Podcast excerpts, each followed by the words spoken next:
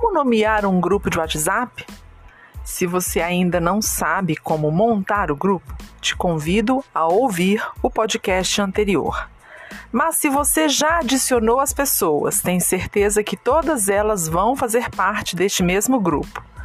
Assim que você clica na setinha verde que fica no canto inferior à direita, vai abrir uma tela onde o ícone da máquina fotográfica que representa colocar imagem e uma linha editável para escrever aparecerá para você. Na linha editável, coloque o nome do grupo.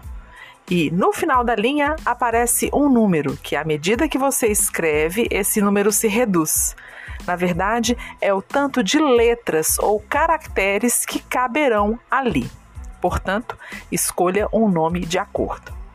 Inclusive, na mesma linha onde você digitará o nome, você também pode escolher emoticons, porque tem uma carinha no final da linha que você clica e aparecem todas aquelas figurinhas do WhatsApp.